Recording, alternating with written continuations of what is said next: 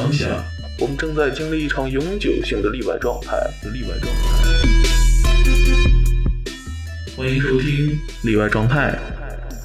希望你能够跟我们一起用理论，用理论对当代生活进行一场思辨的反思。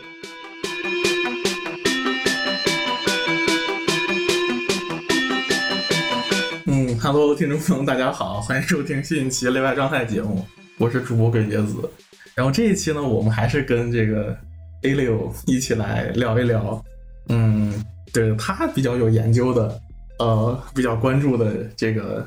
呃，约，嗯，巴特勒。那然后今天呢，我们主要是想来谈一下巴特勒这个性别麻烦这本书啊，因为真的 Trouble 呢是巴特勒，呃，基本上来说是最有名的一本书，而且影响力非常大。嗯，跟我们之前讨论的福克这个现实呢，也是有一些。啊，紧密的关联。那我想问问这个 A 六，你最初是怎么开始接触巴特勒的呢？哦，我我最开始接触巴特勒还是挺偶然的，因为我们那个专业开了一门课叫哲学概论，然后那个老师当时要求我们每个人要做一个 presentation，是关于嗯理论的，或者说跟你你比较感兴趣的一个话题，你用理论去对它进行一个阐释。然后我当时恰好在读李银河的一些书和文章，嗯，我就有一次就看到讲到了库尔理论，然后就提到了巴特勒的观点，嗯，之后我就觉得挺感兴趣的，然后那次 presentation 的题目也是库尔理论，嗯，对，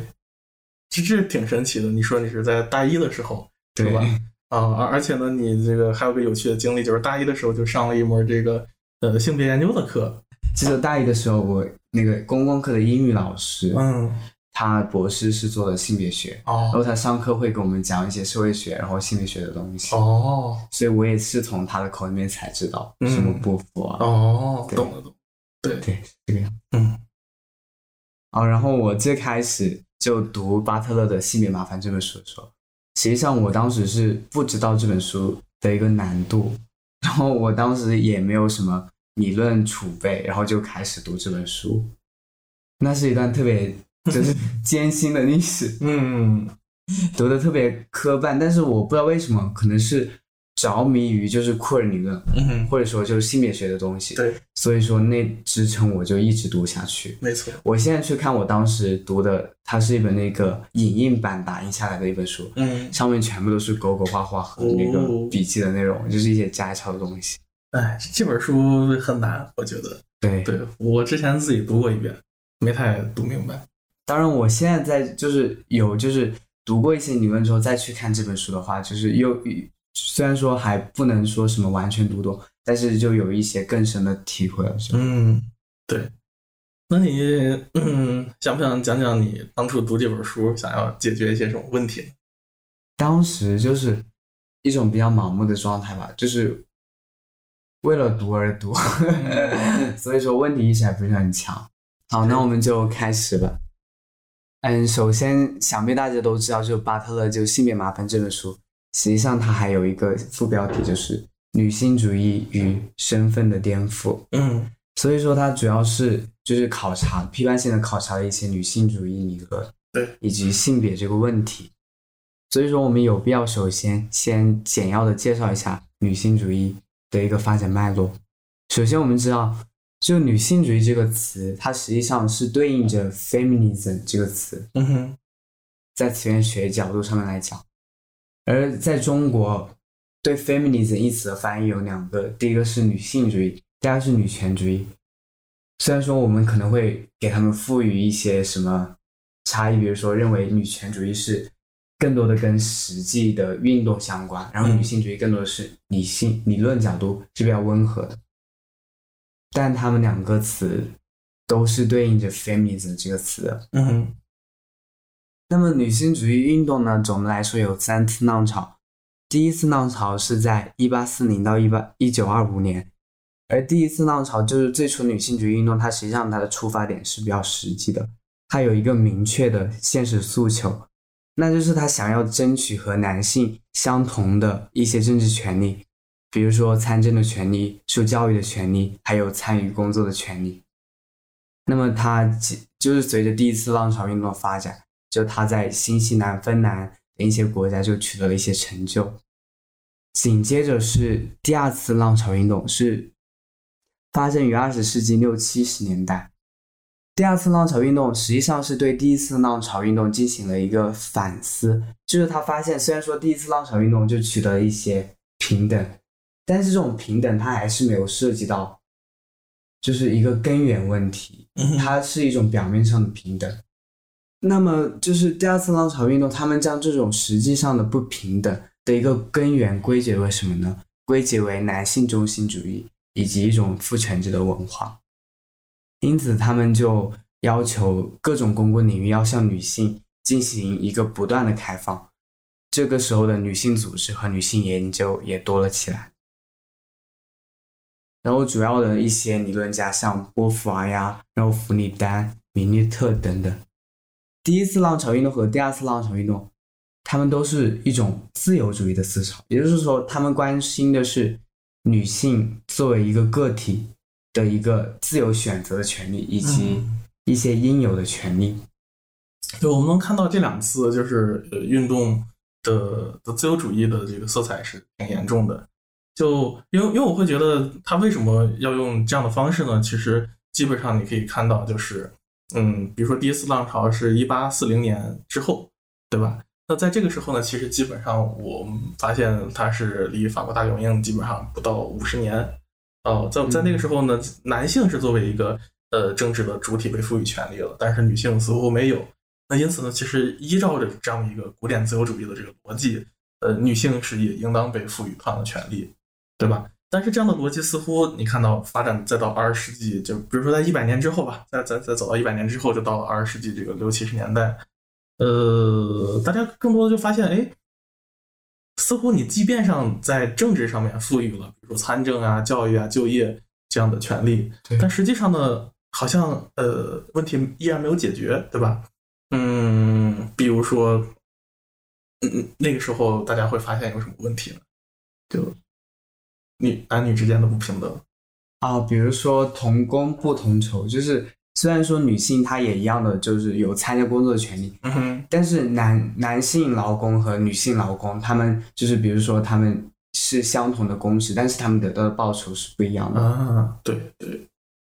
嗯，包括呢，就是即便女性呃有受教育的权利，但实际上呢，教育。呃，去获取这个文化资本，更多的可能并不是能够让他成为一个在学术上比较有成就的人。相反的，可能是目的是为了去回归家庭，对啊，找一个好的这个老公是啊，成为一个社会呃向上流动的一个过程。嗯嗯，没错。然后呢，就是我记得前段时间在那个哲学社好像看到了一篇文章，他就讲，就是说。应该也不是哲学社吧，应该其他的地方，就是谈这个牛津的，就二战时期牛津的女哲学家，嗯啊，就是是是怎么出现的？其实呢，就是那那那那些这个哲学家们说啊，主要原因是因为二战时候他妈男人都去打仗了啊，我们那些就以以前那个学院里面占主导地位这个男性都没了，不见了，嗯，走了打仗去了，然后才留下了我我们这些女哲学家。啊，来发声，嗯，这是一个，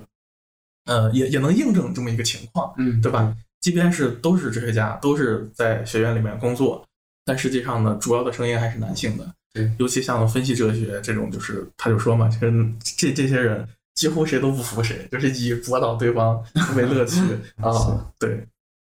那呃，即便啊，我们紧接着看这个第二次浪潮和第三次浪潮发生的时间都很接近，都是二十世纪六七十年代。但是呢，呃，第三波它的整体的理论倾向和第二波就发生了很大的转变。对，具体来说，第三次浪潮运动它有三个进路，第一个就是社会主义女性主义，也就是和马克思主义理论有关的。但是他们，他们更多的是发现到了马克思主义理论中的一个性别盲点。因为之前马克思的理论，他会将一切问题都化约成阶级问题。对，而社会主义女性主义者则。则认为性别问题应该作为一个独立的问题被提出来，它应该受到应有的关注。比如说，他们会关注就是有酬劳动和无酬劳动的问题，就是妇女她在家庭领域中的劳动它能够算作是一种劳动吗？因为因为相对于马克思对后期在《资本论》中对劳动的界定，劳动它是一种社会性的，是一种生产性的劳动。嗯，可是妇女在家庭领域中的劳动，对，它实际上它是供家庭的一个自给自足，嗯它是服务于一种人的再生产，嗯而不是一种社会的生产。没错，但是我们就应当认为这种劳动它是没有用的吗？它是没有价值的吗？不会啊，因因为你如果没有家庭当中的再生产，你的这个生产也无法延续嘛。对，所以说这也就是上野千鹤子在对在《父权制与资本主义》一书中提到的一个问题：家庭它实际上是作为市场的一个外部，它是市场的一个前提，市场得以顺畅运作的一个前提。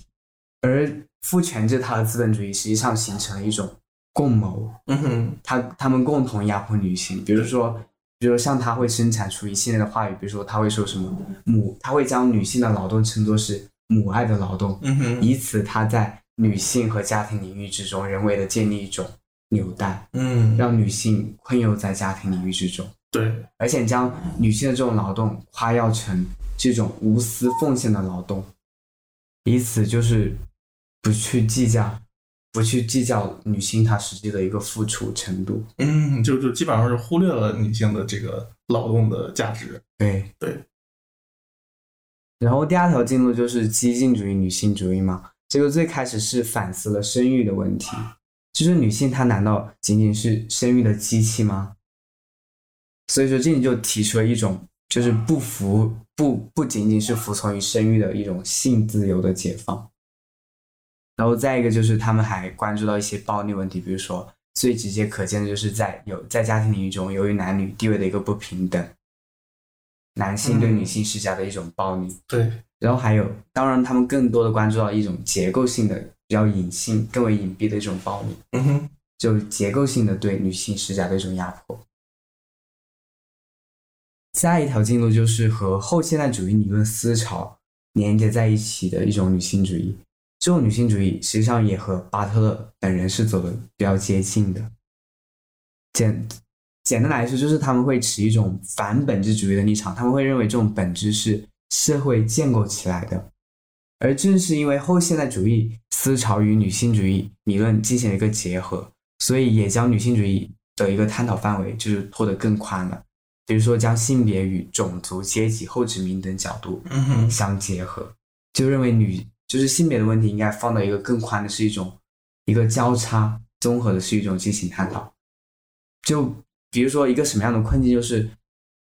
黑人女性的处境和白人的女性的处境难道是一样的吗？嗯，这个是不能同日而语的。是是，就就就就我记得有一个这个经典的争论嘛，就是说关于这个呃，就是在家庭当中还是外出劳动的、外出工作的这个这个权利的问题啊，就是说，因为白人女性主义者呢，他们要因为争取这个出去工作的这个权利，那是好像是因为有一个，就是在此之前是有一个回归家庭的一个整个的这个国家的政策，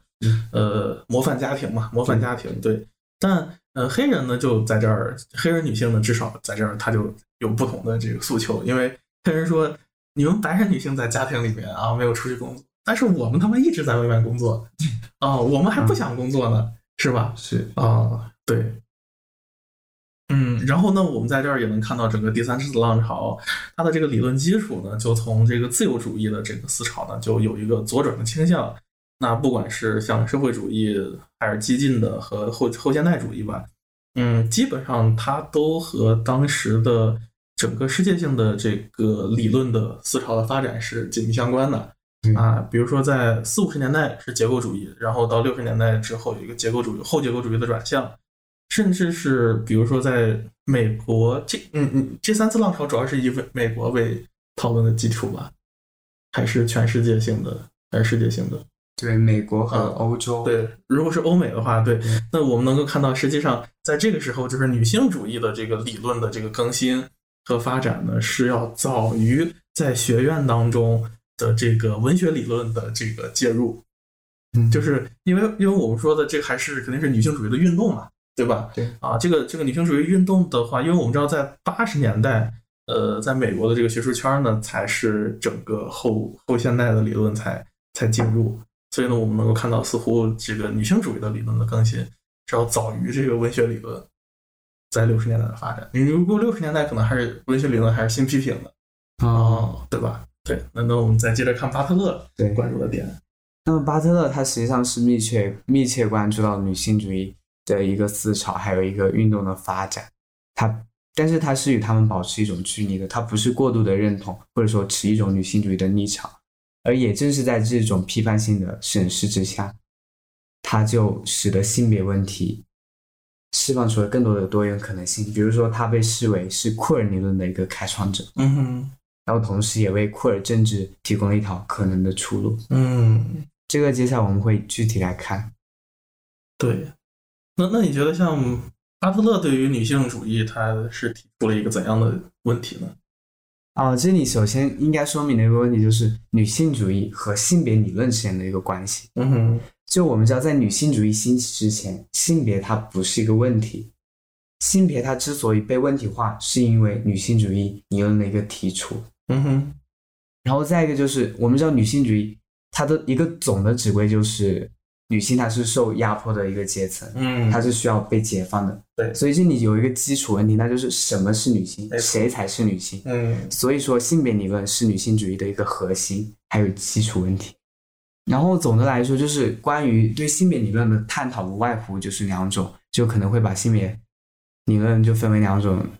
将性别分为两种，第一种是生理性别 （sex），第二种是社会性别 （gender）。对，但是巴特勒，我这里提前预告一下，就是巴特勒他是很反对这种区分的。嗯哼，而且他认为生理性别它实际上是被建构为自然的一种社会性别的话语。嗯接着他又他又论证了社会性别它实际上是一个被严严密控制的一个物质化的过程，一个性别操演的过程，而非一种本质的身份。嗯，对我我们这儿能看到巴特勒提出的这个问题还是比较尖锐的，就是因为就是通常来讲嘛，就是即便我们在这个学术界，就我们也会去区分 sex and gender，我们会假定呃 sex 就是生理性别，就是啊、就是你出生是怎样就是怎样，但是呢 gender 是可以去选择的，就是我们现在嗯。通常来讲，包括我在加拿大上学，就我们语言学里面可能不太探讨这个女性主义理论。但我们在做这个研究的时候，也会去区分，就是我们讨论的更多的是 gender 而不是 sex，这个也老师也会讲，对吧？那那巴特勒可能他看到的一个更根本的问题就是说，哎，你尽管说 gender 是社会建构的，呃，sex 呢好像是自然形成的，但呃，一定是这样子吗？对吧？是然后巴特勒就就想问你，哎，那 sex 到底是不是这个样子啊？对，所以巴特勒就认为，实际上生理性别它不是自然的，它是被建构为自然的。嗯哼，而且就是，虽然说你区分了生理性别和社会性别，就你使得性别具有了一种流动性，但实际上你这种还是一种异性恋文化秩序下的一种思维嗯，的一种反应。没错，好，我们了了解了就是巴特勒和女性主义理论的一个大概关系之后，我们来具体看一下《性别麻烦》这本书。首先，这本书它是有三个章节，第一个章节是从形而上学，也就是性别本体论的角度来讲的。然后这里巴特勒他提出了一个比较新颖的观点，也就是我们刚刚比较刚刚讲过的，就是社会性别性别社会建构论与生理性别的文化建构性的问题。然后第二章是巴特勒与精神分析理论进行了一个对话，然后比较有原创性的观点就是提出了一种原初的同性情欲禁忌，还有抑郁的异性恋结构。最后一章，巴特勒用比较少的篇幅讲到了他所提供的一种政治实践的可能出路，也就是性别操演理论和性别西方的一种政治策略。那那你能不能再稍微讲一下他这三个部分都处理了一些怎样的问题？就感觉还是挺明显。对，而且这个也比较复杂，因为它涉及到许多理论。嗯哼，好，那我们首先来讲，你你先概括的讲一下这三个他都处理了什么问题？好，首先就是第一章，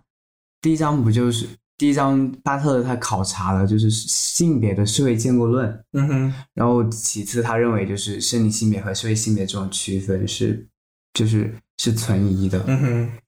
因在这个基础上，他提出生理性别它实际上也是文化建构的，嗯它不是一种自然的，也不是一种实在的。对，所以我们就知道，他第一章主要是想去解决这个我们之前对于这个生理性别和社会性别的一个划分啊，一个认为是自然的，一个认为是文化的或者社会的。相反，他要把这个文化继续推进，推到这个生理性别，也就是说，生理性别实际上也是文化建构的，对吧？嗯。然后呢，这种文化呢，实际上呢是基于一种异性恋的文化生产机制。是啊，是那那这就紧接着是他下面要解决的问题。对，接着第二章就他考察了精神分析理论，然后比如说还考察了像结构主义人类学家那个内维斯和劳斯的交换女人的那个理论，就是因为他交换女人是以进一种静止叙事，也就是乱伦禁忌为前提的，然后这种静止叙事在精神分析中它也有所体现。嗯然后巴特勒就运用福柯的权力运作的框架的这个视野去考察了这种经济趋势，对，然后以及发现就是就是发现精精神分析学者，比如说像拉康等人，他们实际上是一种有一种潜在的男性中心。对男性中心主义的思维，嗯。因此他提出一种细提出一种细仿的观点，也就是具有比较具有原创性的，就是原初同性情欲禁忌，以及因为拉康认为就是同性恋它的生产，它实际上是一个忧忧郁的过程，嗯但是巴特勒他颠覆了这一观点，他他假设原初的情欲实际上是同性的，因此异性恋它的生产是一个忧郁的过程。嗯，对，所以他在这一章想解决的主要问题呢，就是说要去攻击这个异性恋的这么一个文化的生产机制的一个呃的不 ungrounded，实际上它是一个就是的的无基础性，对吧？对我们可以这么去理解，是。然后第三章就是他首先是考察一些法国女性主义学者，比如说像克里斯蒂娃，他提出了一些抵抗方式，他提出了符号域，就相对于象征界，嗯哼，符号域是比较流动的。然后还有一个，比如说考察了就伊利格瑞提出的抵抗方式，就是阴性书写嘛，强调一种不同于男性的书写方式，嗯阴性书写。对，但是巴特勒认为这些抵抗方式，他们实际上是在权力外部进行抵抗。但是这种方式，就金福克已经说明过，就是权力之外的抵抗方式是无效的，只能从权力的内部进行颠覆。因此，巴特勒就借用了奥斯丁和德里达的理论，然后发展出了他自己的性别操演理论。这种性别操演理论是从权力内部出发进行抵抗。嗯而性别超超演理论也是巴特勒所最为人所熟知的一个理论。没错。嗯，好呀，那我们接下来就从这个第一部分来开始谈起。好，首先就是我们要明白，第一部分不是讲性别的社会建构论与生理性别的文化建构性吗？首先我们要明白一个就是社会建构论者他们的一个观点，嗯哼，就他们反驳了一种生理命定论，然后区分了生理性别和社会性别。他们认为那个性社会性别是后天的，生理性别是先天的。嗯哼，因此，社会性别是不同于生理性别的。对，而这里也正是这种区分，成了巴特勒反驳他们的一个点。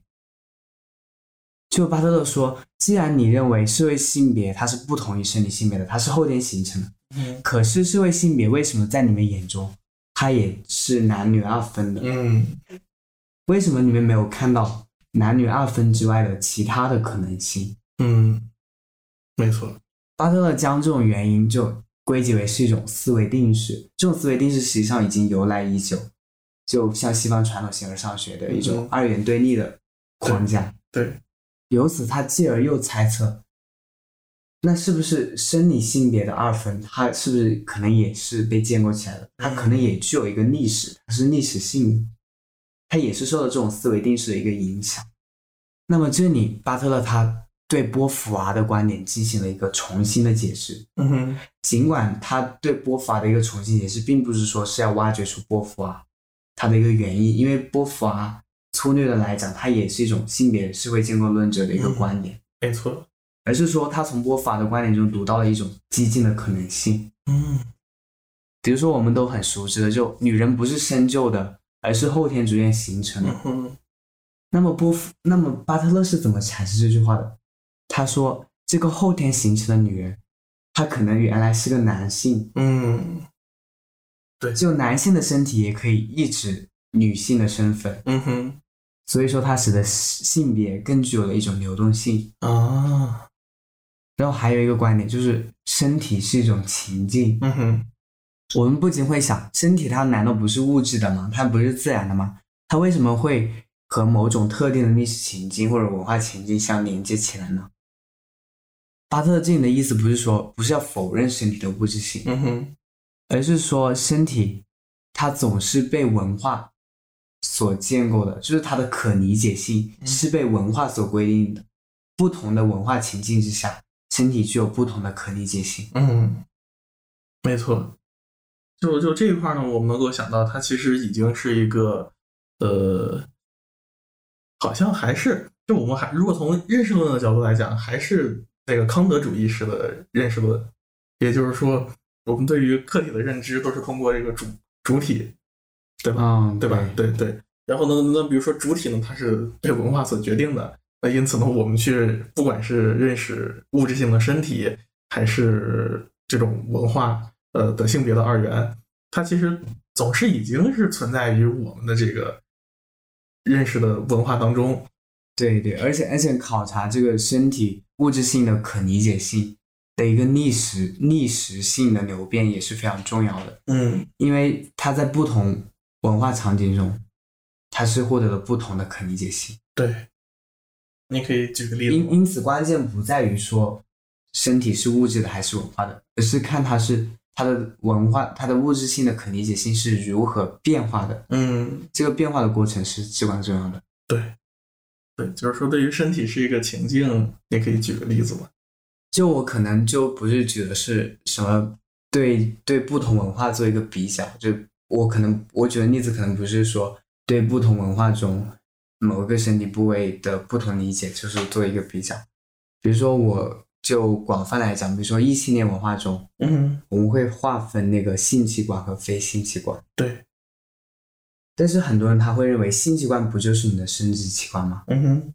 可是这种划分它是受到了异性恋文化秩序的一个影响，因为异性恋文化秩序它是服务于人的再生产，服务于生殖，性是服务于生殖这一个目的的。嗯哼，实际上，性器官只是只要只要能够激起你性欲的器官，它都是性器官。比如说像你的脚，然后像胸部，这些都是性器官。嗯，对，是异性恋文化秩序就规制了这个性器官的定义，它让性器官仅仅等同于生殖器官。啊，有道理。接着，巴特勒他又考察了，就是他通过从事波伏娃指出生理性别它不是不仅仅是自然的之后，他又借助伊利格瑞的理论，就说明了性别生理性别它是它不是实在的 （substantial）。嗯哼，就伊利格瑞是一种什么样的观点呢？伊利格瑞他认为，普遍的人，男人是一种普遍的人，女人是一种特殊的人。就像我们，我们其实我们使用性别的时候，嗯哼，我们更多的是和女性相连接在一起，没错，女性她才是那个性别化的人。对，但是普遍的人，男人就是普遍的人。我们说人的时候，一般会默认那个人是男人。对，对，其实像在英语当中或者是中文当中，我们都能发现这么一个状况，就比如说 policeman，对吧？对就是你说警察就是 policeman，对，但是如果你要说一个女警察，就是一个 policewoman，对对吧？嗯，对，这这个里面其实它有有有一些更深刻的这个理论背景啊，就比如说一个呢，就是说这个女性呢是一个被标记的主体啊，markness，就是说呃，一个是 mark 和 unmarked，那那那像男性的普遍就是不被标记的，就是不这种不被标记的呢，就被看作是一个基本的 default 啊，一个一个预设的一个东西。那相反呢，这个女性呢，这个 on 呃这个 markness 就是 mark 的这个主体呢，更多的像一个派生的，对对吧？嗯，同时呢，还有就是像伊利格瑞谈到这个呃女人的不在场，那实际上呢，这个东西就就基本上我们可以从这个后结构的这个角度来看，呃，一个就是在场和不在场的在场。那像像大家都都读读这个文学理论嘛，都知道对吧？一上来你如果去读德里达，你就知道德里达有个什么罗格斯中心主义啊，要批判这个在场形而上学。那这这这个玩意儿其实你不是特别好理解的啊，就是如果我们刚开始接触，但你如果放到这么一个具体的语境，你可以看到啊，谁谁是在场，谁是不在场。那男性就是在场，女性就是不在场。那在整个的不管是哲学史啊，或者文学史这种书写当中，呃，女性基本上就被当做是一个不在场的存在啊，然后男性呢就是一个大的主题。对，就是如果你从这个角度去理解，呃，德里达的这个在场形而上学批判，其实就就相相当容易许多。嗯，对，对，就伊尼格瑞认为那个女人她在男性意志中心体系中。她是不在场的，但是她同时又是被标记的，所以说这一观点就显得有点悖论性。因此，他就认为性别它是一种虚构，它是男权中心话语自我膨胀出来产生的一种幻想。就但是他为什么要这样？就是为什么要这样做呢？就是因为男性他需要一个他者，这个而且他需要与这个他者保持一种，就是一种。主宰与臣服的关系，嗯哼，就他需要一个赐予他、屈服于他的他者来塑造自己。在就是在巴特勒，巴特勒实际上在这里在考察中，他还没有进入具体的关于自己的一个论证。但是我们就可以看到一些锄头，就是巴特勒认为生理性别它不是天然的、自然化的，或者说实在化的，它是被自然化、被实在化的。那么生理性别它是如何被自然化、被实在化的呢？这里就有一套具体的机制，它将这个机制归结于是异性恋文化的一个话语管控。异性恋，首先我们可以看一下异性文化它对性别的一个界定有三个要素：第一个是生理性别，就是跟身体相关的生理性别；第二个是设定了一种社会性别，然后会有一些相应的要求你服从的男性或者女性气质啊。嗯哼，之类的东西。再一个就是性欲倾向，也就是你欲望的对象。这里举一个例子，比如说异性恋男，异性恋男由于他的生理性别，比如说他有阴茎，就把他界定为是男的。嗯哼，对，因此就必要的要求他社会性别也为难，也就是说，比如说会要求他具备一些相应的男性气质。嗯，从而。要求他的性欲倾向应该是女，没错，所以他就实际上形成了一个强迫性的逻辑链条。嗯哼，就比如说我们会发现生活中很多人，你和他讲那种女性主义的东西，他不想听，他会觉得女性待在待在家庭领域是理所当然的事情。就是这种强制性是很难被发掘的。为什么？就是因为异性恋的文化秩序。他们将生理性别与自然联系在一起，作为了他们的一个逻辑起点，因而就掩盖了这种强迫性。嗯，对，就是，呃，如果我们把这个生理性别啊，就是自然化之后啊，作为一个逻辑起点，就是似乎给它赋予了一种稳定性和这个合法性。对啊，那那因为，呃。你你你一出生，要么是男，要么就是女，对吧？根据你的，不管是你的 DNA 是 X 还是 Y，或者是你的这个是性器官，嗯，你会认为这是一个 unquestionable 的一个一一个事情，对吧？那因此呢，根据这么一个嗯前提，你可以推导出社会性别是怎样的，同时欲望对象是怎样的。嗯，那那那，但是我们刚才已经发现啊，其实在整个这个社会建构论当中。它其实已经打破了这个呃生理性别 intel 这个呃社会性别的这么一个结构，对吧？就是你即便是生理男，你也可以选择社会性别嗯女，对吧？是是，这这个它就不不没有一个这个 in entitlement 这么一个过程，对对。但是呢，你会发现，呃，或者巴特勒也发现了，就是说，即便如此，但是我们依然没有逃脱这么一个性别二元的框架，对，是吧是，恰恰呢，我们把这个性别二元的框架隐藏在了这个生理性别呃背后是是啊。那那因此呢，巴特勒其实更多的还是想去解决这个性别二元的这个框架在这个生理性别背后的一个不完备性。对对。就我们再回顾一下，就异性恋它这个体系，它实际上是将男女两性的一个性别差异，就是作为了一个自然的基础。那么巴特勒就质疑了这个基础，而且他发现这种基础，它实际上是和西方传统形而上学的起源叙事是密切相关的。巴特勒他会认为，实际上不存在什么性别的源头。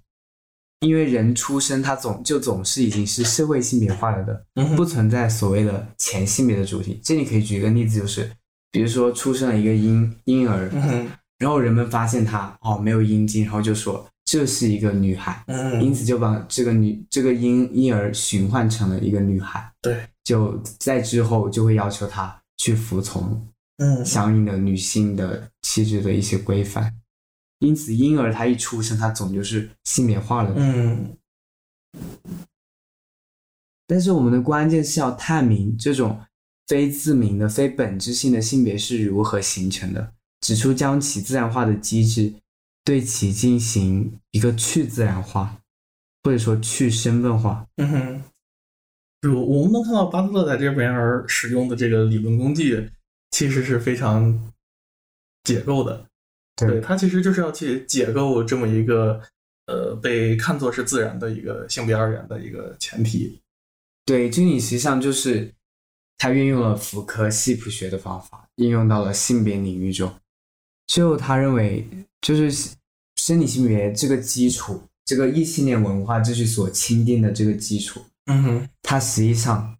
它不是原因，对，而它是文化的一个结果，一个效应。就是我们要提防像性别起源之类的叙事，因为它实际上它成了异性恋文化秩序这个闭环、这个回路所自证其合法性的一种手段。因为我们知道，就是如果你假定一个起点之后，起点其实往往预设了终点，然后从起点到终点，实际上中间有一个目的论式的过程。没错，因此它就形成了一个自洽的体系，它将自己的一个结果。导致为自己的一个原因，他自因自果，因此就得以自洽，就形成一个套套逻辑。嗯，对，呃，在在这块呢，就巴特勒的整个解构策略呢，我也想补充一下，就是其实我们还可以做一个横向的类比，就如果我们类比到这么一个，呃，这个地方，我们可以说它是一个性别身份的问题，嗯，但同时呢，呃，你的这个呃国族身份认同。和这个文化的认同，其实也可以放到这么一个框架下来谈。那如果我们看到刚才是，呃，是使用的是一个呃生理性别和社会性别和心理倾向这么一个链条，他们他们之间就有一个强迫性和一致性的话，我们同时也可以说，你的这个语言、你的国家和你的文化，嗯，也被。嗯，去建立了一个这样稳定的强迫的链条。对啊，似乎我说中文，我出生在我的这个公民身份是中国人，那我的文化认同一定也要是中国的，对吧？对，这个阿甘本他在他的有一本小书《政治学笔记》中也考察，就是考察欧洲欧陆国家的那些。欧陆民族国家的公民身份是如何被建构的时候，也讲出了这个三位一体的原则。嗯，对，就是如果我们要去解构这样一个链条的话，实际上跟巴特勒去解构这个性别二元，也可以用同样的方式。就是说，恰恰是民族国家它创创造了一个这个民族起源的神话，依托于这个语言之上啊，然后嗯，对吧？后面的东西才建立起来。嗯，那我们再看第二个问题，就是在第二章中，巴特勒与涅维斯劳斯精神分析理论等进行了一个对话。就他这里主要考察的一个问题是，性别和性欲它是如何被建构为彼此具有一致性的。首先，我们我们都了解的就是涅维斯特劳斯，就是那个著名的法国人类学人类学家。他是在语言学家索绪尔的基础上进一步发展了结构主义思想。就他一个比较有名的，就是交换女人的一个，就他提出一个交换女人的那个。那么交换女人是干了一个什么事情呢？就是说原来那个部族内部之间，嗯因为在原始社会嘛，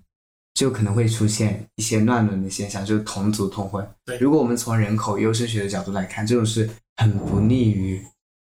部族的一个长远发展的。因此，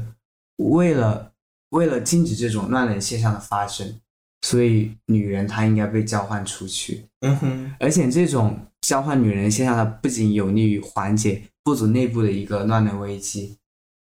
它还有利于部族之间达成一种和平的关系。因为我们知道通通婚它是一种讲和的手段。对对，那么因此，交换女人就成了一族通婚的一个前提。嗯哼，女人当当女人被交换到从一个部族交换到另一个部族之后，她实际上她的地位会变得很低下。嗯哼，比如说，比如说有什么反有，比如说会有什么体现的，就是她会随夫姓，就她的姓氏会，嗯哼，就感觉她变成了一个丈夫的一个附属品，没错她，变成了一个物件。对这个现象在现在很多国家还依然存在，就包括在美国啊，可能日日本我不知道是不是，反正美国也也得换姓，这个女性结婚之后，对加拿大好像也是，对，嗯。而且正是通过交换女人，实实际上两个部族原来两个陌生的部族，他们之间也获得了一定的联系。比如说，这里举个例子，就是一个女人的丈夫和兄弟，嗯哼，通过这个女人就产生了一种连结。对对对，因此，男人他获得了文化关系中的身份，而女人只能随父姓、随夫姓，他实际上是遭到了一种父权的排斥，因为男性他才是父系的主体，女性只是一个工具，只是一个中介或者说父系的从属。但另一方面，女人她也悖论的成为了父系文化得以延续的一个条件，因为它是一个必不可少的中介。在这里，我们有必要介绍一下赛吉维克的理论，就是它区分了男性同性恋和男性同性社交。嗯哼，男性同性社交简单来说就是不同于男性同性恋的，它是没有性行为发生的，嗯哼，它是属于男性之间的一种情谊的联盟。对，就通过交换女性，实际上它成为了男人间交易身份、确认地位、相互之间确认地位的一种手段。嗯由此巩固了父系氏族之间的一个联系，以及男人之间的一个社会性连接。不过，不过这个理论还是挺有局限性的，因为涅韦斯特劳斯毕竟还是一种结构主义的视角。嗯哼，就涅韦斯特劳斯将这种文化途径称之为人类文化的一个普遍思维，用一个模式去解释所有文化，这是纽带商榷的。也正是这样，所以才出现了后结构主义思潮。当然，这里的后指的不是时间上的后，而是说对结构主义的一个反思和批判。好，我们刚刚讲的就是交换女人，它的一个前提实际上是禁，就是乱伦禁忌。嗯哼，而乱伦禁忌实际上在精神分析理论中也有提到。哎，那我想想想问一个问题啊，就是说，呃，乱伦禁忌它只是谈的，就是说那个，呃，就是应该是家族内部或者是亲戚之间不能去进行这个性行为是吧？应该是禁禁止发生性行为，对，禁止同族。对对，禁止同族人对。但是呢，呃，他却导出了一个结论，是交换女性，为什么不是交换男性呢？就是对吧？对对他，他应该也可以去导出一个交换男性的这么一个结论。所以说，我们会发现，他这个东西本身就已经是在一个父权制的结构之下对对所创造出来的一个这个文化是，啊。而且通过交换女女性，实际上就形成了涅维斯特劳斯所说的那个亲属关系。嗯哼，所以说，我们通常所说的亲属关系呢，它也是和父权制思维是相关的。嗯那么，首先我们有必要讲一下，就是精神分析理论对男女性别的一个界定。这里主要讲的是拉康，弗弗洛伊德呢，想必大家都比较熟悉呢。另一位拉康，可能大家也有所耳闻。需要注意的是，我们这里谈论的是早期的拉康，而不是晚期注重拓扑学和实在界的拉康。早期拉康的思想呢，我们大概可以将其理解为一种结构主义的精神分析学，也就是在弗洛伊德精神分析理论学的基础上，用结构主义语言学，比如说我们刚刚讲过的尼尔斯·劳斯啊，还有索绪尔、雅各布森等人的基础上，对其加以了一个改造。嗯哼，那么我们都知道，就拉康提出了一个原创性的概念，就菲勒斯，而且这个菲勒斯也是这个概念，也是为女性主义学者所十分痛恨的一个概念。没错。但实际上，菲勒斯这个概念，它是在弗洛伊德阴茎阳具这一概念的基础上发展而来的。我们应该都很熟知弗洛伊德讲过的经嫉妒这样的一个例子，就有一个小有一个三四岁的小女孩，在上厕所的时候偶然瞥见了和她同龄的小男孩，但是她发现小男孩裆部有一个凸起的东西，而她没有，而且那个小男孩还是站着上厕所，嗯哼，所以小女孩她十分困惑，她百思不得其解，她推测自己是不是也有这个东西，嗯哼，但是她将其归因于她的这个东西被割掉了，而且嫉妒这个小男孩有，而他自身没有。那么相比于阴或者说阳具这个概念，菲勒斯它实际上不是生理意义上的物质实体，它更多的是一种文化象征意义上的东西。不过我们不能将菲勒斯仅仅理解为对阳具的一个表征，因为在拉康那里，就是菲勒斯后期它还有更多重的含义，嗯哼，比如说和象征界、象征秩序、原乐就是 joy sense 以及快感的获得等有关。也正是因为对菲勒斯这一概念的简单理解，所以才有许多女性主义者将拉康视为气中心主义者。不过在这里，为了方便理解的话，我们可以暂时将菲勒斯视作与阳具相关的一个指称，因为实际上就如果就那个指称身体部位来讲，嗯菲勒斯它确实指的是嗯好，那么我们就知道菲菲勒斯是早期拉康界定性别的一个关键概念。那么如果讲到男性的话，我们知道男性因为他有具，所以他是拥有阳，但是拉康立马又补充一点，就男性他虽然拥有阳，但是他不能成为阳具。我们可能听到这句话比较困惑，没关系，嗯我们可以继续看，就拉康怎么界定女性。拉康认为女性没有阳。嗯哼，这是肯定的，但是女性必须得去成为阳具。嗯哼，我们也许会觉得困惑，就是我为什么要去成为一根鸡巴？我作为一个女人，嗯哼，而且我作为一个女人，我怎么才能够去成为一根鸡巴，成为一个我没有的东西？嗯哼，拉康这里说，你可以假装你是一根鸡巴，你可以假装你是一个阳具，嗯你要去进行一个伪装，通过伪装你才能够成为菲勒斯，而且你才能够去成为女性，或者说认同一种女性的身份。而这一个伪装过程，它也是一个忧郁的过程。这里可能有一点难理解，就是它为什么是一个忧郁的过程呢？因为它是始于一种受挫的经验。这种受挫就是说什么？就是女性是缺乏恐惧的，嗯哼，为了成为恐惧，你就必须否认这一失去。这里也就类似于弗洛伊德他之前讲过的忧郁的概念，就弗洛伊德在《哀悼与忧郁》这个文章中提到的忧郁，就他区分了人面对失去恋爱课题时，人会有两种反应，第一种是承认失去，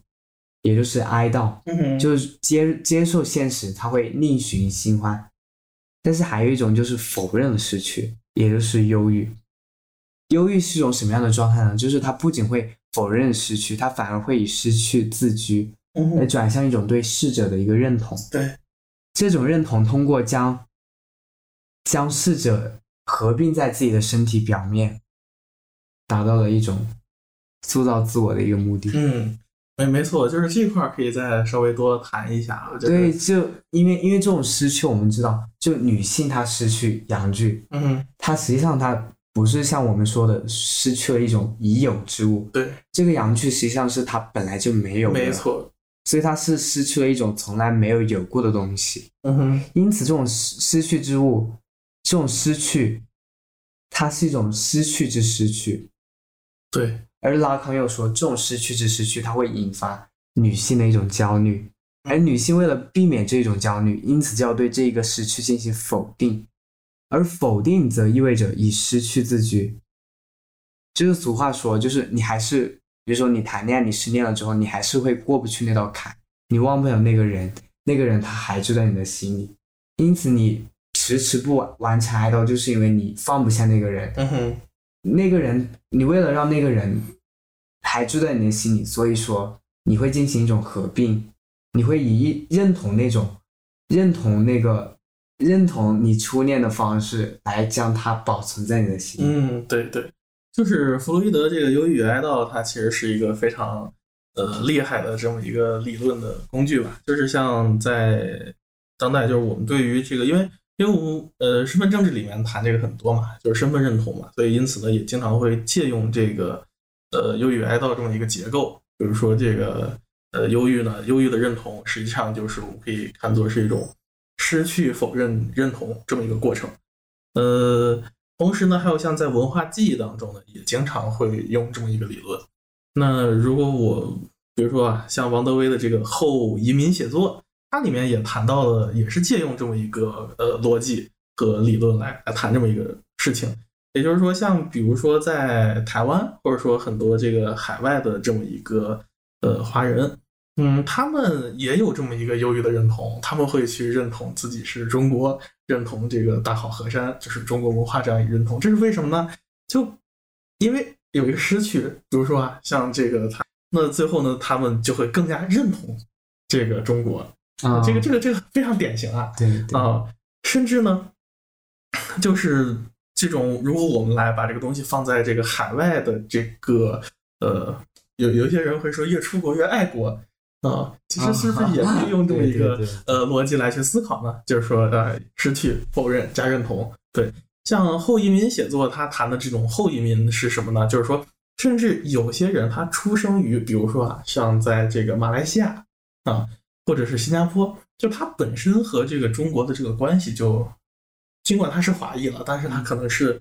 很很很多代之后的这个华裔，嗯所以他本身他可能并不是出生在中国，但是呢，他却对中国有很大的认同。这个认同不一定是现在这个中国，可能还是嗯清朝，对吧？还有可能是清朝。那比如说我们到唐人街，或者很多海外的这个这个这个都会看到他的这种呃关于中国的这种视觉象征。似乎还是很传统的那个东西，对吧？忧郁的一种认同。但是这种后移民呢，甚至是说本来将以一一种是将失去的东西否认进行认同，甚至就跟这个一样，有些东西呢是没有失去的东西也进行认同，因为本身那个东西跟他没有关系嘛，对吧？他也要对此进行认同。呃，还有就包括我们现在看到的国内的一些这种传统的文化热，就是对于这个传统文化的一些、呃一些一些东西，呃，我觉得也是一种忧郁的认同吧。啊，对嗯。那么我们回到拉康这里，因此拉康对女性的界定，他就是首先他假定女性她是失去菲勒斯的，然后女性又对这个失去进行了否认，所以说女性就会以她失去的菲勒斯进行自居，嗯就会去成想要去成为菲勒斯。对，我们听到这里可能会觉得有点荒唐，嗯但是我们不急，我们看巴特勒是怎么反驳拉康的。巴特勒对拉康的反驳实际上是接受了拉康的这一理论预设这个理论前提，嗯，然后再去看巴拉康是怎么具体的分析的。那么拉康出岔子的地方在什么？就是拉康不仅用这个忧郁的过程来解释女性身份的一个形成，他还用它来解释女同性恋嗯的一，个形成，也是在这里，巴特勒就反驳了拉康。嗯那么拉康他是怎么看待就是女同性恋这种性欲的呢？就是怎么看待就是发展出了一种女同性恋性欲的呢？就是他他认为一个女人变成一个变成女同性恋，她实际上是有也是始于一种受挫的经验，就是她遭到了男性的拒绝，而她遭到男性的拒绝之后，她又否认了这一拒绝，或者说否认了这一失去，因此她以男性的方式自居，他以男人的方式去爱女性，嗯哼，所以说就形成一种女同。对，那你说巴特勒在这里面发现的问题是什么呢？就巴特勒他实际上就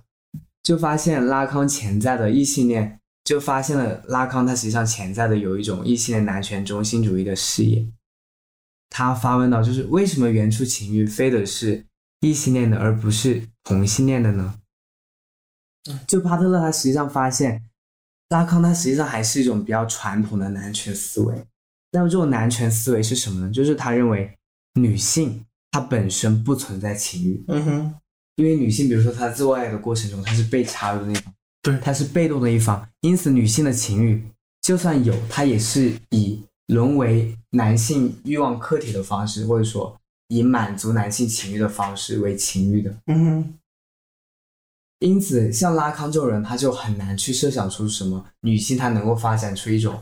主动的情欲，而且这种情欲还不是以满足男人的情欲为目的的，嗯，还是导向女性的。对对对，这这这个欲望结构就跟我们之前在福柯里面谈到这种生产性的生殖是是一样的，对吧？对哦对，因此我们会发现，就是回到拉康对对对那个对女同性恋假设，就是拉康他假设那个女同性恋是因为遭到男性的拒绝之后，嗯哼，才去转向女人的。对，而巴特勒就在这里质疑到，他说为什么为什么你假设的这种原初的情欲非得是一种异性恋的？嗯哼，而不是一种同性恋的呢？女性本身不存在情欲，就抱有这种思维定式的人，他们认为女性，所以说，其实际上女同性恋它的一个出现，嗯，对于那些男权中心主义的人来说是不可理解的，就因为他们很难用这种男女二分的视角去理解女同性恋。女同性恋相对于男性或者说女性，它实际上是一种比较特异的存，在。就是如果我们预设女性她的性欲是被动的，她需要等待着男性去开发，对，那因此呢，她就不可能成为一个主动的性欲主体，就不可能再对女性产生欲望，是吧？那这个逻辑应该是这样。对啊，那么巴特勒是怎么历练拉康的呢？结果巴特勒就说，因为因为因为女同性恋在你们的这个思维体系下中是不可理解的，嗯，所以说你们，所以说你们在观察女同性恋出现的时候，你们你们产生了一种失望的情绪，而你们又对这一个失望情绪进行了一种否认。你们对它进行否认之后，你们将这种失望投射到女同性恋身上本身。你们将自己这种男性观察者这种身上本身的一种特质，这种真猴投射到了女同性恋本身，因此这种忧郁的东西实际上是你们自己身上的。嗯，没错。那那之后，巴特勒进行了一个细访。对我们刚刚因为已经讨论过了，忧郁之所以成为同性恋取向的特质，它实际上是男男性中心主义者们自身症候的一个投射的结果。那我们是否能否进一步做进一步的设想？就巴特勒做一个进一步的设想，我们能否将忧郁归结为是一种异性恋取向的特质呢？嗯首先，我们要补充一点，就是就是精神分析理论它是怎么去看待异性恋异性恋取向的一个形成过程的。就是他们认为性美化的过程实际上是对应着俄狄浦斯阶段的，而我们知道俄狄浦斯阶段它是和一种恋母情节有关，没错。能够顺利度过俄狄浦斯阶段，就能够成为性美化主体，因而就能够进入那个象征界，成为异性恋主体。为了使儿童顺利度过这一时期，进行进行进入象征秩序，母亲就是他假定母亲是作为孩子的一个原初的欲望对象，嗯无论你是男孩还是女孩，你最初的欲望对象都是母亲。但是你为了使儿童能够顺利度过这一时期，进入象征秩序，因此母亲作为最初的欲望对象是应该被禁止的。这便是精神分析中的乱伦禁忌。这种静止叙事由此就造成了一种失去，但是男女孩面对这一个失去的态度是不同的。男孩他是通过转向认同父亲，从而将情欲投向到了其他异性客体的身上。嗯但是女孩应对的方式则则更为复杂，这在精神分析中也是一个悬而未决、比较有争争议性的问题。然后我们就知道，精神分析它解释异性恋异性恋取向的一个前提就是，就讲了这个俄狄浦斯阶段，嗯哼，讲了这个禁止叙事、让人禁忌的禁止叙事。对，然后他讲同性恋取向的时候，说它是一个忧郁的过程。嗯哼，但是巴特勒就不赞同这个说法，因为他刚刚也经过巴特勒刚刚对拉康的一个分析，他就发现这种忧郁的特质实际上可能是异性恋曲线取向身上的，所以说他就用拉康的逻辑嗯哼，去解释这个异性恋异性恋取向的特质这个形成。那么他是怎么做的呢？不是说，因为拉康他解释同性恋取向特质形成的时候，他将那个他假定了同性恋取向它是有一种失去，那么拉那么巴特勒他将这个失去置换为一种同性原初客体的失去，也就是说，这里有了一种失去。你异性恋者，你最开始你失去了一种同性原初客体，继而你又否认这一原初客体，原初的同性客体，因此你就以原初失去的那个同性客体自居，你将其吸纳合并，并以认同它的方式来塑造自我，嗯哼，从而达到了一种异性恋者的性别认同。巴特勒紧接着又又说了一句话，就是说，实际上我们在生活中过程中观察的，比如说异性恋男，嗯，那些所谓的男性气质比较充沛的人，对，他们这种性别认同表现是不是非常强烈？没错，实际上他们表现的愈强烈，就说明什么？就说明他们原初失去是愈深藏不露的。嗯 就他们，因为因为他们，他们没有意识到他们这种原初失去，嗯哼，他们一直没有完成一种哀悼，那个原初的那个同性客体一直在他们身上嗯，被合并在了他们身体表面，因此他们的这种同性性别认同是非常强烈的。所以说，巴特勒就发现，就实际上要按照拉康那个东西来讲的话，你只要将逻辑起点稍稍置换一样，稍稍置换一下，你可以得到不同的结论。嗯所以巴特勒他实际上他他也并不是说要比较就异性恋和同性恋性取向的形成哪一种形成过程是更为忧郁的，而是说其实按照拉康的这套来说的话，同性恋或者说异性恋它都可以看成是忧郁的一个产物。但是之所以将同性恋和忧郁联系到一起，是因为人们的出发点是一个异性恋嗯的文化秩序，对，无论是否具有一种双性情欲，人们最终都倾向于接受是与一种原初的异性恋情欲。嗯，对，就是其实我们从拉康这个结构里面去反推，就是我发现第一个问题是在于，它其实很难去解释这个女性的一个认同的问题，对吧？对，对。然后第二点呢，就是说，如果我们把这个前提置换成一个呃同性的禁止，呃禁禁忌，同性认同的禁忌，他似乎就他的这个解释更加合理一些，就是认同就变得很很清晰。对，对这这是巴特勒的一个批判。因此巴特勒是很反对这种所谓的什么性倾向的话语建构的。那么这种话性倾向的话语，它是怎么建构起来的呢？首先，它将一种不确定的性欲表达为了倾向，就是我们知道性欲它原初它是模糊的，嗯哼，它是没有去导向某一种物体，对就是固定的目标的。但是他将这种性欲表达为了一种倾向，而且他还将符合自身利益的倾向确立为自然的倾向，并基于此确立了一种普世的文化原则，也就是也就是乱伦禁忌的一种禁忌叙事。接着，他又将这种将自身确立为统摄一切因果叙事的一种自洽体系。因此，我们就发现这种性倾向的话语建构，它实际上是假定了一种原初或者说一种前文化的倾向。它将性倾向实际上是塑造为原初的，比如说它假定了一种原初的异性情欲，就认为人都应该导向那种对，就是那个异性客体。是，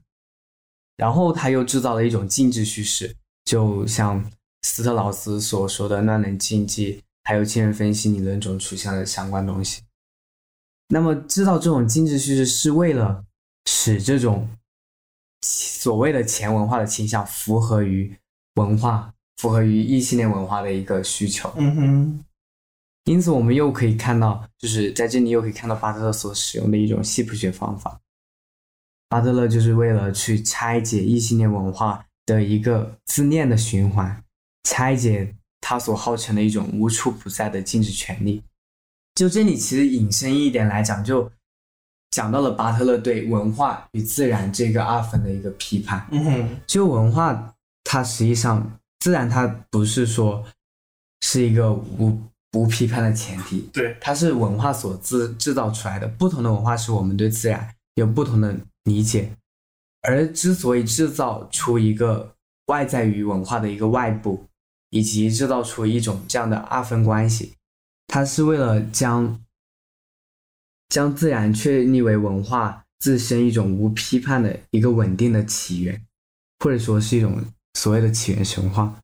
实际上根本就不存在于什么外在于文化的，或者说权力的起源。起源它只是权力与话语制造出来的一个结果，它将自身产生出来的效应导致为原因，并将自身塑造为一种普遍性的法则。在这个过程中，他同时也隐匿了自身建构起来的一个过程。没错，你你像这个这个点吧，就是呃，自然和文化或者自然和社会这么一个点，其实我们现在都能看到，就是我们都会认为自然科学一定是最真的、最正确的，嗯，最最可靠的。但实际上呢，你通过像比如说呃 STS 或者是那个 S 呃 SSK 就科学技术史的这么一个角度。嗯，它其实呢也是尝试去，呃，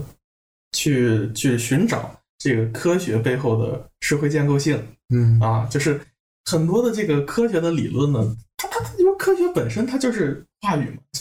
科学你也是人类通过这个观察去看到的这个东西嘛，对吧？那当然呢，通过这么一个角度，也能够去把科学的这种可靠性、真实性去解构掉。对。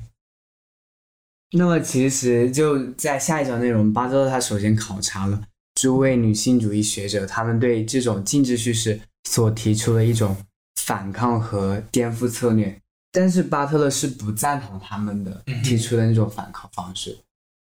巴特勒他反而从静止叙事中就挖掘出了，它不仅仅是压抑性的，它也是生产性的。嗯正因为它是生产性的，所以说我们可以从内在于权力的这个。角度去对它进行一种抵抗，嗯，我们没必要从就权力外部去挖掘出一个什么样的东西去进行抵抗，而且巴特勒他是就是承袭了那个福柯的，对，对，这这块我们看到巴特勒的这个策略是非常福柯的，对对。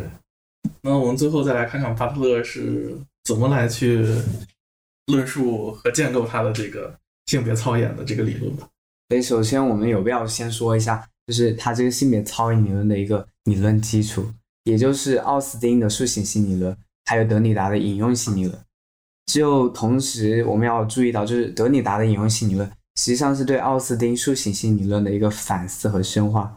继而给予了巴特勒以莫大的启发。首先，我们要看一下奥斯汀的塑形性理论，就是奥斯汀在。一本书就是如何语言形式这本书中区分了两种言语表达，嗯，一种是陈述性的语言表达 （constitutive），还有一种是塑形性的言语表达，就 performative。那么陈述性的语言表达是什么？就哦，描述性的语言表达是什么？就是说，它是对事实的一个事实状态的一个描述，对，因此他这种描述是有对错的。比如说今天天气真好啊，这就是一个比较标准的描述性的言语。而塑形性的言语是什么呢？塑形性的讲话本身，它就是在执行一个动作。这个话它是具有一种行动的效力。比如说，教父宣布两个人结为夫妻，我宣布你们两个结为夫妻。他讲完这个话之后，两人两个人就真的成为了夫妻。但是我们真的能够区分得开描述性的言语行为和抒情性的言语行为吗？在巴特勒看来，想在这两者之中做出一种明确的区分是不可能的。其实，就连奥斯汀他本人也承认，所有的言语在某种意义上都是行为，因为我们总是在通过说某事而在做某事。嗯哼，比如说，还是刚刚举的这个例子，今天天气好冷啊。比如说，你可能坐在窗边，你对着你对着那个坐在窗边的同学说：“今天天气好冷啊。”你说这个话的目的不仅仅是描述这个天气状态，而是说你想让他关窗户。因此，这就是说，所有的言语，它在某种意义上，它都是抒情性的；描述性的行为，它也是抒情性的。同样，在异性恋的话语实践中，宣布这是一个女孩，它就不是一种中性的描述行为，而是把婴儿驯换为女孩的一种塑形性的陈述。从此，这句话它就会迫使女孩。去引用与女性相关的性或者说性别规范，以便在召唤她的那个异性恋体系中成为一个合格的女性主体。接着，德里达就是用他那个比较标志性的解构层也，对奥斯汀的观点做出了批判性的解读。德里达的引用性概念是对奥斯汀陈述性概念、抒情性概念进行的一个批判性回应。首先，我们都知道，就是《创世纪》中，上帝说要有光，于是就有了光。似乎好像，似乎好像就上帝说什么，什么就有了。嗯哼，因此，这个要有光的这个话语，它是抒情性的，对吧？对。但是，这一种命名事物并使其存在的权利，它的来源是什么？它的来源难道是起源于某种起源意志的功能吗？还是说这种权利它实际上是衍生的？嗯，德里达认为这种权利是衍生的。那么简单讲一下，就是他认为这种权利实际上是来源于对规范以及权威的一个引用 （citation）。嗯，就是他认为，就是你这个抒情性话语之所以能够生效，是因为你引用了之前的、之前就存在的某种规范或者说权威。嗯哼，因此他提出了引用性这个概念。那么我们刚刚说过，引用性它是对抒情性的一个解构。那么它是怎么解构的呢？就是他这里举了一个例子，就还是那个牧师结婚的例子，但是这里他将那个情境换到了，就是一个牧师他在深夜临睡前，对着他的两个玩具熊低声说：“我宣布你们两个结为夫妻。”这明显在奥斯汀看来的话，这是一个不恰当的嗯，抒情性话语。对，因为奥斯汀他其实严格的就是界定了一个正确的抒情性话语应该是怎样的，它应该有三个前提。首先，第一个是有资格的人在适当的语境中说出来；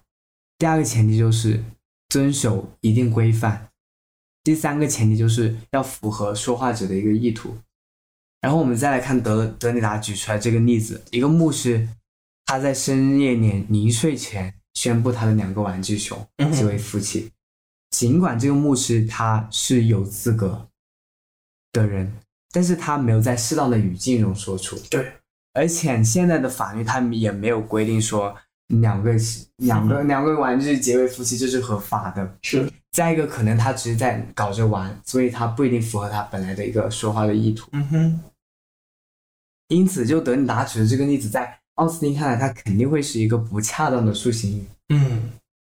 但是在德里达看来，奥斯汀他没有认识到，就是陈述他往往会被移植到就不同于之前的一个语境当中去，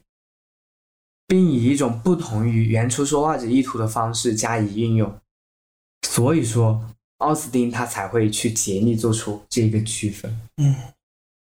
而德里达在这个不恰当的抒情语的基础上，就提出了一种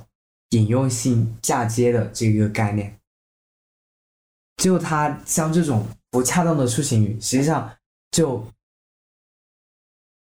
激进化了。他将它视作了与所有语言符号都会有的一个特征，就是嗯。就是因为你这个语言符号，你是不可避免的会被移植，会被他人引嗯引用到不同的情境当中去，这个肯定可能会违背你原来创造这个概念的你的这个意图。没错，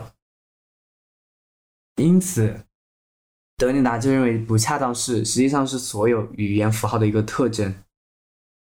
因为你这个语言符号它都是可重复性的，嗯它都是可以被引用的，对，所以你是很难去去封锁它的一个，或者说去限制它的运用，限制别人对它的一个应用。是，所有的语言符号它都可以被置于一个引号之中，从而被引用，进而被重述。所以说，失败的失败的树形语，它实际上是符号内在必然的一种属性，嗯，是语言符号的一种构成性的特征。对对，因此，从塑形性理论到德里达的引用性理论，巴特勒就将其应用到性别领域中，提出了他的性别操演理论。就巴特勒，他也是想用一种，他正是利用了引用的一个特点，就是引用总是不恰当的，嗯，从而去瓦解异性恋的性别规范。对，好，那我们具体来看，就是首先，他认为性别身份的建立，它是一个不断操演的过程，它是一个过程性的东西。在巴特勒看来，就是你这个性别身份都只是暂时的，永久的只是，而只有性别行动、性别操演的行动才是永久的。嗯，这里实际上他借用了就是尼采的观点，尼采不是有一句话，就是只有行动而没有行动者。嗯哼，同样，巴特勒认为，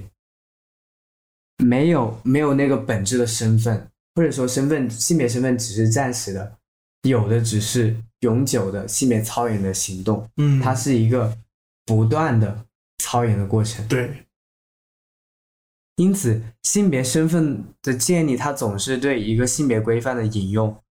失败，再引用的一这样一个循环往复的过程。主体它不可能建立起任何稳固的性别身份，而也正是在这种对原有性别规范的引用中，不断引用中，原有的性别规范它也会变得失效，因为它是以一种不同于它原来所适用的情境的方式被引用的，因此它在不断的引用中，它也会失效。由此我们就可以就发现，巴特勒与德就与福柯对福柯抵抗策略的都有一种坚持，就是他认为只能进行一种权力话语的内部抵抗。就巴特勒认为，你要去瓦解这个异性恋的文化秩序，你也首先你要必须承认异性恋的性别规范，嗯哼，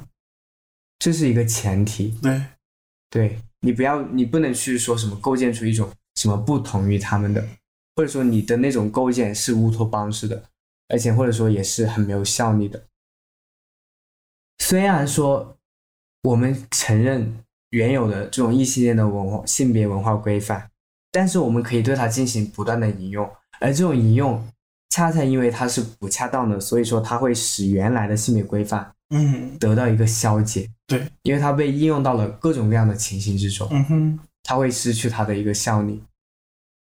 对，所以巴特勒就是想通过德里达对于这个呃奥斯汀的这么一个嗯抒情性理论的一个批判，也发现就是其实是我们在这个性别的这个框架当中，它也必然会预设这种失败，对吧？在性别引用的过程当中啊。对，所以我，我们恰恰是要去把它的这个失败放大，我们就更多的去错误的引用它。对，而这种错误的引用也就成为了库尔政治的一个基本的颠覆性策略。首先，我们可以来说一下这个“库尔”这个词，嗯哼，是 queer 嘛嗯哼，，queer，然后它实际上本来是一个对他们进行一个对这个群体进行一个污名化的一个词，但是，但是库尔们库尔们他们坚持以戏仿的方式来使用这个词，就是他们他们并没有，他们并不觉得这是对他们的一个污名化，他们坚持使用这个词，他们坚持在不同的语境中去使用这个词，从而使这个词散发出了更多元的，以至于一些比较正向的褒义的含义。嗯哼，嗯，那么不单单是就是这个酷儿这个词本身，那么那么酷儿他们会进行一些什么样的颠覆性的性别行为呢？比如说像最最常见就是异装行为嘛，异装行为就男性穿就本来身体身体意义上的那个男性，嗯，他去穿女性的裙子。他穿了一，就是他穿了一段时间后，他坚持了一段时间之后，借你借你卡的，嗯 就这种异装行为，就是他也他就是对异性恋秩序下性别规范的一种戏仿。那那那如果说就是从这个他的这个呃这个这个性别操演的这个角度，那那如何去容纳就是非二元的这样一个性别，就是 LGBTQ，就是其其他的这个这种性别，它是怎么去容纳进来？容纳我，哎，我不懂什么意思，好，你再说一下。就比如说啊，就我我们一直看到这个，他是要去反驳、挑战或者解构这么一个性别二元的一个框架，对吧？那之后呢，就是说他通通过这个性别操演，是不是能够把其他的性别也也带出来？对，正是正是因为你对原有的那个性别规范，你进行了就是通过这种不恰当的引用，对它进行了一个解构，嗯哼，因此就是更多的群体它会被包容进来，对，因为你这个规范的这个边界会越来越向外扩张，嗯，或者说它会被消解掉。对对，懂了，嗯，对，就是大概是这个意思。好，然后我们就回到最后，我们对这个书进行一个简单的总结。我们还是回到这个书的一个题目，就性别麻烦。性别麻烦一书的这个书名，它实际上是点出了性别是妇女问题的一个核心问题，它是持续困扰着妇女的一个问题。然而，女性主义它对性别的思考，它有时候不仅没有解决这个麻烦，反而还复制了就是父权话语的那套东西。没错比，如说，我们对那个性别社会建构论者的考察就发现这一点。由此，它不仅复制这一套父权话语，它还使得这一套父权话语得以巩固，以至于对女性本身，甚至是同性恋者、双性恋者，或者说酷儿群体等性少数群体带来了一种持续的心理困扰。另外，我们也应该从另一个方面来反思女性主义，就无因为女性主义它是主张一种女性与女性之间的一种联合嘛，所以它势势必对其他群体与其他群体之间产生一种区隔。嗯，就像我们当今虽然说比较进步的一点，就是我们承认同性恋，它是我们将同性恋进行了一个去病理化。我们我们主张就是同性恋的爱，它也是爱、嗯 l o v e is love。但是但是社会，但是当今社会中，它一味的仅仅支持同性恋，就是说它一味的仅仅弘扬同性恋，它从而就忽略了其他的性少数群体，它使得其他的性少数群体是不可见的。更被边缘化了。对，更被边缘化了。所以说，因而他们都是具有一定排斥性的。酷儿群体相对来说，它的包容性更大。但是我们知道，就是你确立一个群群体的时候，你总是会考量你的一个边界，因而你也会出现一些，因为你还是会出现一些，还是会有一些局限性，你还是会有结构之外，你还是会有剩余。对，所以我们最终的目的是要消解性别，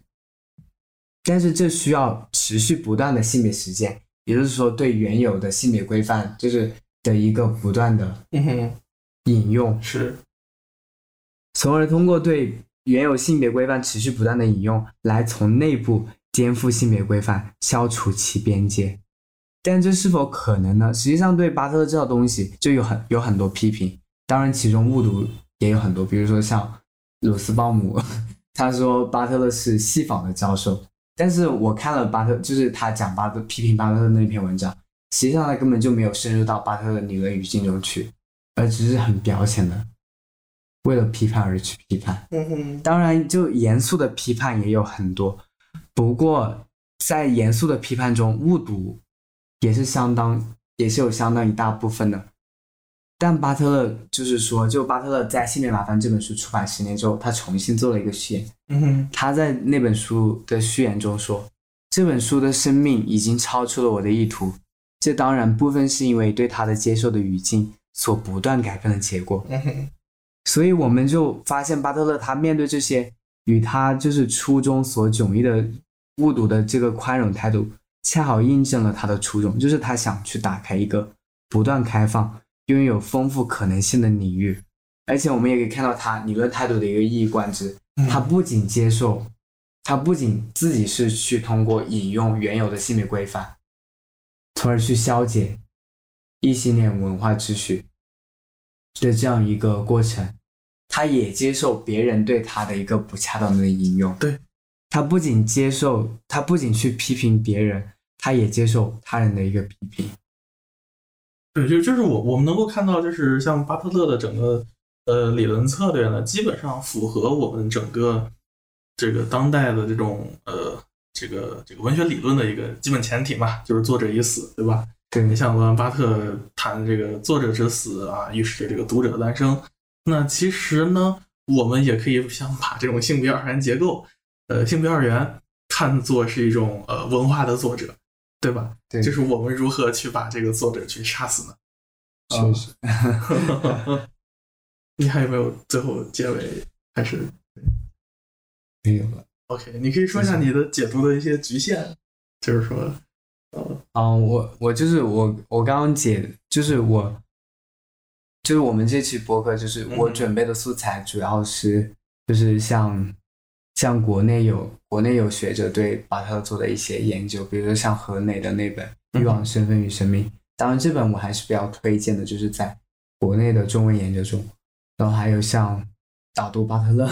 导读巴特勒这本书，它虽然讲的很清晰，但是它局限性十分大。对对。然后还有就是性别麻烦，嗯哼，这本书本身是，对，这这本书是一个相当困难的著作。对啊，对我我们这个也只是尝试的啊，尝试为大家来一个理清线索。对，而且像我之前就是比如说对拉康对精神分析理论的介绍，它也只是一个。一个大而化之的工作，所以说还是不是很细致的。因为像拉康他后期，他对男女性别的界定，实际上他不是说他确实他认为人只能是男人或者说女人，但是这个男人和女人他不是一种生理性别意义上的，而是说它是两个位置，你可以做出选择。而拉康认为女性，女性是并非全部，就是并不是所有的女性都遭到了。象征界的阉割，嗯，所以这个得回到性差公式去讲哦，是，对啊，所以所以大家就是 这这这这方面还有很多工作需要做。对对，如果你们真的对像像阅读，就所以说，如果像大家想要去，就是想要在在听完这期播客之后，可能想去读《性别麻烦》这本书的话，实际上也是要做一些前期的理论理论铺垫铺垫的，比如说要对法国。那些女性主义者的观点有一个基本了解，嗯哼，对波伏娃等人的观点有一个基本了解，对精神分析理论要有一些基础的掌握。对，还有像福克尔、杜塞啊等等。对，嗯，是。因此，巴特这本书它涉及到的内容还是挺庞杂的。就我记得你之前也说过，就巴特勒他是，嗯哼，就是他是他们这一辈中。对，就是比较杰出的一个，对，比较杰出的一个。因为你想，这本书大概可能是九十年代出版的吧，是吧？是。就就他，我我我对他的这个看法就是，巴特勒基本上就是处于那个呃美国的那个法国理论热的那个浪潮之下，他应该就是八十年代呃在在读博士嘛。虽然说他是做欧陆哲学的，但是应该是在那个时期也受整个大的文化的影响。像那个时期还有一些其他的理论家，比如说像霍米巴巴、斯皮瓦克这些后殖民理论家，也大概是九十年代之后才出头的。但是像这个巴特勒，至少就是《性别麻烦》这本书，就是影响是最深远的。呃，也算是呃，在美国那边的一个理论的一个呃比较集大成者吧。因为，对，嗯，就是怎么说呢？因为。美美国那边人，他去用这样的理论，实际上呢，也是要去回应他们当时的很多的政治问题和现实问题，呃，且呢，他更多的是把这个东西当做一个理论的，呃，批评的理论的一个运运用，而非是像法国那样传统的在做哲学。对，所以在这个方式，在这个方面呢，就是他们更开放一些，对，会会更开放，尽管肯定理解上有偏差了，但是。呃，会会把这个东西更有生产力，对，或者说，尽管他们是对法国女人进行一定的误读，但是这种误读它是一种创造性的误读。嗯哼，没错，对对，像像同一时期，嗯，八十年代去美国的也有一些很多这个华人的批评家 啊，有一本书叫做这个呃彼岸的现代性，推荐大家去看一看。啊，像像刘和呀，什么张张旭东呀，这些人也是那个时候跑美国去学的，呃，虽然说他们最后肯定能不不是大理论家了，但是至少在这个呃文文学文学批评啊文化批评上面也是有一些不错的呃研究。对对，而且我觉得其实像我们阅读那个法国理论，我们实际上可以从那些英美学者的视角去出发，嗯哼，因为他们也写了很多比较优秀的这种导读著作或者说研究著作。对对。对，好的，那今天就到这里了。啊，拜拜。拜拜。